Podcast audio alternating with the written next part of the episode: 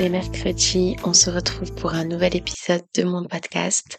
J'espère que vous allez bien, j'espère que vous avez pu profiter un petit peu du week-end de trois jours pour vous reposer. Et je vous laisse avec l'épisode d'aujourd'hui. Je pense que ça va être l'épisode depuis la création du podcast le plus risqué à faire pour moi, clairement, parce que c'est l'épisode avec lequel vous risquez le moins d'être d'accord. Je pense que je prends même le risque de me faire un petit peu insulter. Mais c'est une thématique que j'avais super envie d'aborder depuis très longtemps, euh, que je, dont je parle régulièrement dans ma vie avec mes proches, etc.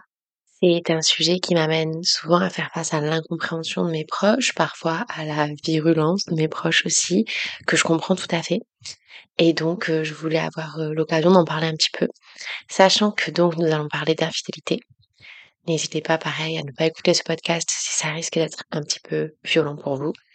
Euh, je tiens à faire une petite précision, un panneau, je ne sais pas, une signalisation au début de cet épisode. Je ne cautionne absolument pas l'infidélité et cet épisode n'a pas vocation à justifier ou à excuser l'infidélité, mais simplement peut-être à mieux la comprendre et à mieux la, ouais, à l'expliquer, à l'expliquer simplement, à l'éclairer un petit peu, mais pas du tout à, pas du tout à me donner et donner des excuses aux personnes qui sont infidèles. Je débute simplement en disant que je suis, de manière générale, et la majeure partie du temps, une personne qui a beaucoup de mal à rester fidèle. Peu importe le type de relation dont on parle, depuis que je suis adolescente, et d'ailleurs je pense que parler de très jeune adolescente parce que c'est à peu près depuis que je suis en sixième, cinquième, j'ai rarement été célibataire à 100%. Ça m'arrive très très peu et c'est quelque chose que je déplore d'ailleurs, de ne pas avoir de relation du tout en cours. Et assez rapidement, j'ai réalisé que j'avais beaucoup de difficultés à rester fidèle. Donc euh, je l'ai réalisé, je pense, j'étais déjà en quatrième, troisième. Euh, et c'est pas faute d'avoir sans arrêt réessayé, mais j'avais beaucoup de difficultés à être dans un exclusif. C'est vrai que j'ai pas arrêté d'essayer. À nouveau, j'ai eu beaucoup de relations euh, caractérisées comme exclusives qui, que je n'arrivais pas à tenir en fait parce que aujourd'hui c'est quand même le cadre le plus valorisé et auquel on s'attend le plus souvent à devoir correspondre. C'est-à-dire que on a tendance à dire d'une personne que c'est original quand elle est dans une relation non exclusive. C'est pas quelque chose qu'on va dire d'une personne qui est dans une relation exclusive, même très très jeune.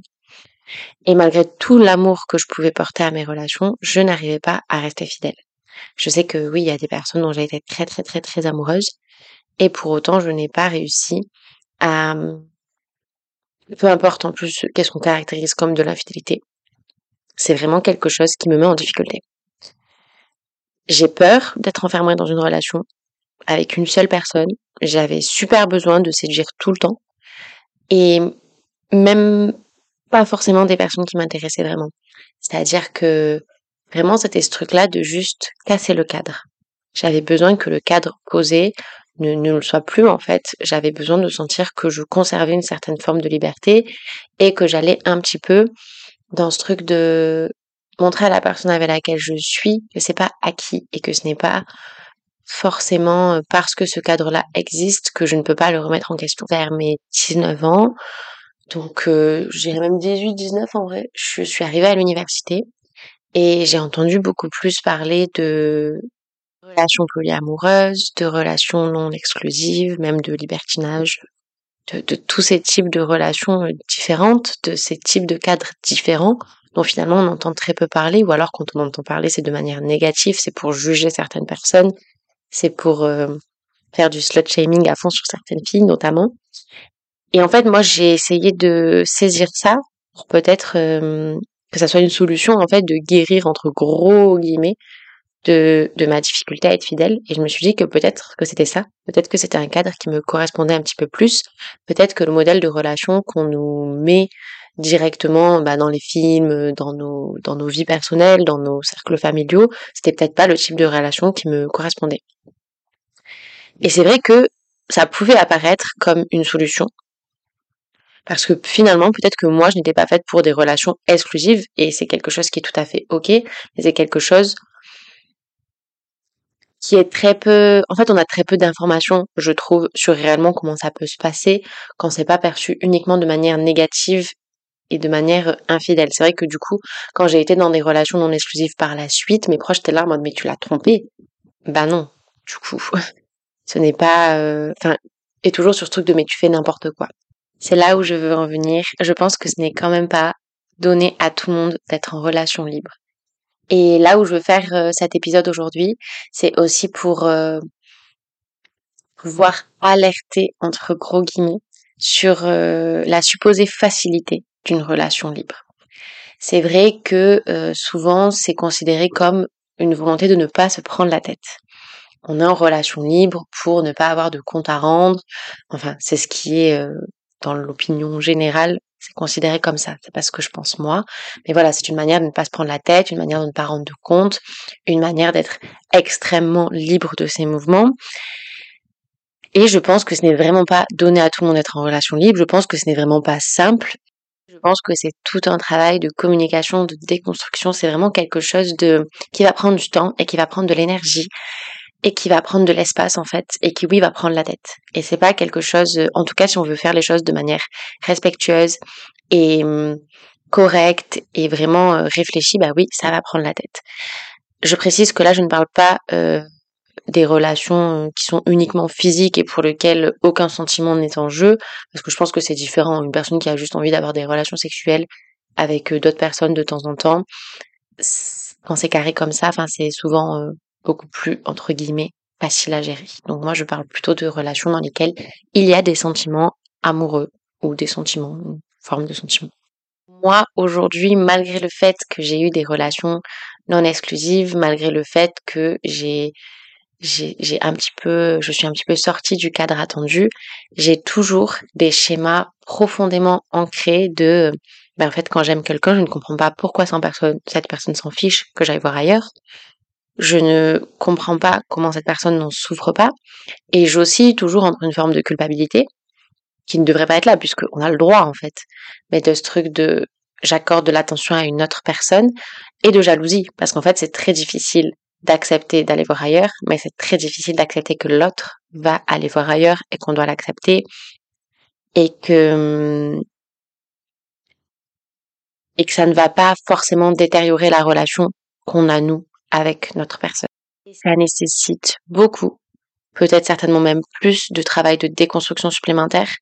Je sais qu'à ce jour, c'est assez paradoxal, mais ce que je recherche dans l'infidélité, ce n'est pas forcément ce que je trouve dans une relation non exclusive.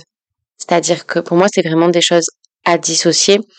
Aujourd'hui, je sais que hum, quand je suis infidèle, c'est vraiment ce truc de l'interdit qui m'anime, c'est vraiment ce truc de de passer un cadre posé en fait, comme je l'ai dit avant. Et du coup, évidemment, quand le cadre c'est que j'ai le droit, je ne le casse plus en étant infidèle. Et donc, ce n'est plus exactement la même chose qui est trouvée. C'est très enrichissant sur plein d'autres points d'être dans une relation non exclusive. Je vais le dire là, je vais peut-être m'en mordre les doigts dans quelques mois et peut-être dans quelques années d'ailleurs. Peut-être que je reviendrai dessus. Mais je pense que la relation non exclusive, quel que soit le type de non exclusivité, ne va pas forcément guérir entre gros guillemets again mon besoin d'être infidèle. Et je pense que ce n'est pas la solution à mon infidélité. Parce que ce que je recherche dans l'infidélité, c'est vraiment ce truc de l'interdit, c'est vraiment ce truc de casser le cadre. Et donc, de fait, si le cadre c'est que j'ai le droit d'aller voir ailleurs, je vais juste trouver une autre manière pour casser le cadre. Parce que dans une relation non exclusive, il y a évidemment des règles, des limite entre gros guillemets, même si j'ai pas envie d'appeler ça comme ça. En tout cas, il y a un autre cadre qui est posé, c'est-à-dire que vous allez discuter avec votre personne potentiellement pour choisir vos limites, vos besoins, vos attentes dans cette relation-là, il va falloir respecter certaines choses. Et je ne pense pas que ça, que mettre un autre cadre, même différent, puisse être une solution pour une forme d'infidélité. Je pense qu'en fait, ça correspond à déplacer le problème.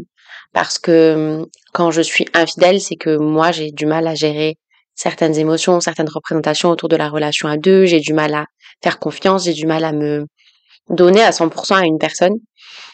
Et du coup, je crois pas que ouvrir la relation, ça soit forcément la meilleure solution. Je pense que j'ai plein d'autres outils pour, euh, je redis guérir, mais on a bien compris que c'était pas le terme que je voulais utiliser, de cette infidélité. Mais je ne crois pas que qu'on m'autorise à aller voir d'autres personnes, ça soit la solution. Je pense que ça va passer par beaucoup de communication, beaucoup de manières de faire vivre la relation, mais pas forcément par, euh, par le fait de voir 12 000 personnes en même temps. Et d'ailleurs, une relation non exclusive, ce n'est pas forcément voir 12 000 personnes en même temps. Du coup, je ne sais pas, je ne crois pas que je sois une personne polyamoureuse. Je ne crois pas que je sois une personne à 100% bien dans le cadre de la non-exclusivité, parce que c'est quelque chose qui se travaille déjà, mais aussi parce que, en fait, c'est des choses qui bougent chez moi. Je sais que j'arrive à aimer, à avoir une forme d'attachement pour des personnes avec qui j'ai été en relation, mais pour autant, je pourrais pas les avoir dans ma vie, en avoir plusieurs dans ma vie dont je suis amoureuse, ou que j'aime d'une certaine manière. Donc je pense pas que ça soit le polyamour qui me caractérise à 100% je dois préciser un petit peu ça, c'est quelque chose dont j'ai parlé dans un épisode sur le coup de foudre. Je sais que les personnes dont j'ai été amoureuse, je les aimerais toujours d'une certaine manière. Donc, de fait, ça fait que j'aime plusieurs personnes en même temps. Mais ça n'est pas forcément des personnes avec lesquelles j'ai envie d'entretenir des relations parallèles. Et ce n'est pas des personnes avec lesquelles je serais capable d'entretenir des relations parallèles. Aujourd'hui, ça fait plusieurs années que j'essaie de trouver une solution pour sortir un petit peu de, de ces schémas nocif, aussi bien pour moi que pour les autres, que j'ai quand je suis dans des relations. Ça fait plusieurs années que j'essaie d'évoluer, parce que ça me fait absolument pas plaisir de potentiellement faire de la peine à quelqu'un, parce que c'est souvent des personnes avec lesquelles je partage quelque chose de chouette, parce que c'est souvent des personnes que j'apprécie, parce que je suis pas du tout fière d'être infidèle. Mais je, je sais que j'ai encore beaucoup, beaucoup de chemin à faire fait, j'ai encore beaucoup, beaucoup à apprendre. J'ai grandi dans un schéma très traditionnel du mariage, de la relation exclusive, etc. Et j'apprends encore aujourd'hui et j'espère que cet épisode il servira un petit peu aussi à lever euh, cette forme de tabou et de voile sur les relations non exclusives et un voile qui est hyper négatif. Mais oui, j'ai encore beaucoup à apprendre, j'ai encore beaucoup à expérimenter. Et je sais que quand je parle de relations non exclusives, les gens sont beaucoup sur un truc de oui, bah, tu fais n'importe quoi, tu couches à droite à gauche, tu couches avec tout le monde, ou sur un truc un petit peu d'irrespect, en fait, de la personne avec laquelle je suis, comme si je faisais subir ça à quelqu'un. Je crois que la relation non exclusive, ça peut être super chouette et ça peut être super intéressant. Et ça peut être une manière de préserver ce que vous partagez avec une personne, justement. Mais je pense que ça demande énormément de temps, énormément de communication, énormément d'attention pour la personne que vous aimez ça demande de construire totalement quelque chose avec la personne et quelque chose qui vous correspond à tous les deux. Et c'est là où je veux en venir et je pense que ce serait potentiellement la conclusion de ce podcast et mon conseil principal, c'est qu'il ne faut pas se forcer à être dans un type de relation ou l'autre. C'est-à-dire que je pense que si vous n'avez pas envie d'être dans une relation exclusive, peu importe à quel point vous aimez la personne, vous n'allez pas y arriver. Et je pense que c'est pareil pour la relation non exclusive. J'ai été avec des gens qui n'acceptaient la relation exclusive, euh, non exclusive d'ailleurs, pardon, que pour moi, que parce qu'ils avaient envie d'être avec moi et qu'ils avaient bien compris que c'était la seule manière pour eux d'être avec moi. Et en fait, ça ne peut pas fonctionner comme ça et ça n'a pas fonctionné comme ça, peu importe l'affection que je portais à ces personnes, parce que finalement, ce n'était pas leur manière à eux de relationner et d'aimer. Et c'était pas une manière qu'ils arrivaient à comprendre. Donc, je, je pense que de toute manière, c'était voué à l'échec, au même titre que quand moi, je me suis mis dans des relations exclusives, c'était voué à l'échec parce que j'étais dans un cadre qui ne me correspondait pas, simplement. Et je crois que même moi, aujourd'hui, et c'est assez paradoxal, j'ai besoin de sentir que je suis genre la seule dans les yeux de l'autre et j'ai beaucoup de mal à ne pas me détacher de la personne si elle, elle voit d'autres personnes. en même temps, ce sera la conclusion positive de ce podcast.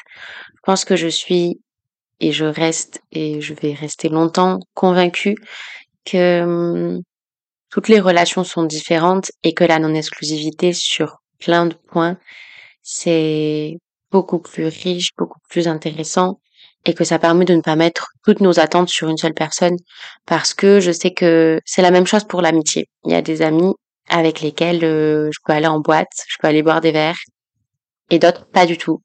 Il y a des amis avec lesquels je vais partager des discussions politiques hyper intéressantes et d'autres pas du tout. Et pour autant, c'est pas des gens que j'aime moins. Et c'est juste des gens qui font éveiller différentes choses chez moi. Et je pense vraiment que ça peut fonctionner pareil pour les relations amoureuses parce que si je compare toutes mes relations amoureuses, ce que je vous conseille pas de faire, mais il y a des personnes qui ont fait émerger chez moi l'aspect très militant, par exemple. Il y a des personnes qui ont fait éveiller chez moi l'aspect très artistique. Et c'est vraiment euh, pas quelque chose, enfin, c'était pas des relations plus ou moins bien en fonction de ce qu'elles ont fait émerger chez moi, mais c'était juste des relations différentes et je pense que j'ai pas envie d'éteindre ma partie artistique en étant avec une personne et j'ai pas envie d'éteindre la partie militante et j'ai pas envie en fait, j'ai envie que toutes les facettes de moi puissent exister et donc, de fait, je pense que ça nécessite de ne pas mettre mes attentes et mes besoins sur une seule personne. Donc euh, voilà, je pense que ce serait la conclusion euh, un petit peu positive de ce podcast. Je crois fondamentalement en la relation non exclusive. Je sais pas si j'y crois pour moi. Je sais pas si ça correspond à ce dont moi j'ai besoin et peut-être que ça correspondra pas non plus à ce dont vous avez besoin. Mais je pense que j'ai envie que ça soit vu de manière plus positive. Je pense que j'ai envie qu'on arrête de pointer du doigt les personnes qui sont dans des relations non exclusives comme si c'était vraiment, euh, j'ai envie de dire des gros mots, euh, comme si c'était vraiment en fait des personnes qui n'ont aucun respect pour elles-mêmes et pour les autres, parce que en fait, si ça demande beaucoup, beaucoup de respect pour soi-même et pour les autres, de réussir à être dans une relation non exclusive. Que ça vous en aura appris un petit peu plus sur cette manière de relationner que vous pourrez potentiellement soit y penser pour vous-même, parce qu'en fait, c'est pas une honte de ne pas avoir envie d'être avec une seule personne soit juste pour réussir à comprendre les personnes que vous risquez de croiser qui sont dans des relations non exclusives et qui pour autant ne sont pas des personnes qui ne se respectent pas, bien au contraire. Euh, voilà, c'est un mode de relation qui est très riche, qui est très intéressant et qui est juste différent de ce qu'on connaît euh, d'habitude. Voilà, je vous remercie d'avoir écouté cet épisode. C'est très chouette pour moi d'avoir euh, l'espace pour en parler. C'est, je trouve ça hyper positif et c'est tout ce que je recherche dans le podcast en fait. Désolée, ça y est, je bégaye de, réussir à amener des thématiques qui ont été à un moment des interrogations pour moi ou qui le sont toujours aujourd'hui. Peut-être que cet épisode, euh, je bougerai là-dessus dans quelques semaines slash mois. Mais euh, en tout cas, n'hésitez pas à me faire des retours, n'hésitez pas à mettre 5 étoiles sur le podcast et à vous y abonner. Et si jamais je vous mets mon Instagram euh, wilsaï-du-bas RSE pour qu'on puisse échanger sur cette thématique. Donc euh, n'hésitez pas à m'écrire. Je vous souhaite une très bonne journée, soirée, nuit et semaine en fonction du moment où vous écoutez ce podcast. Et je vous fais des bisous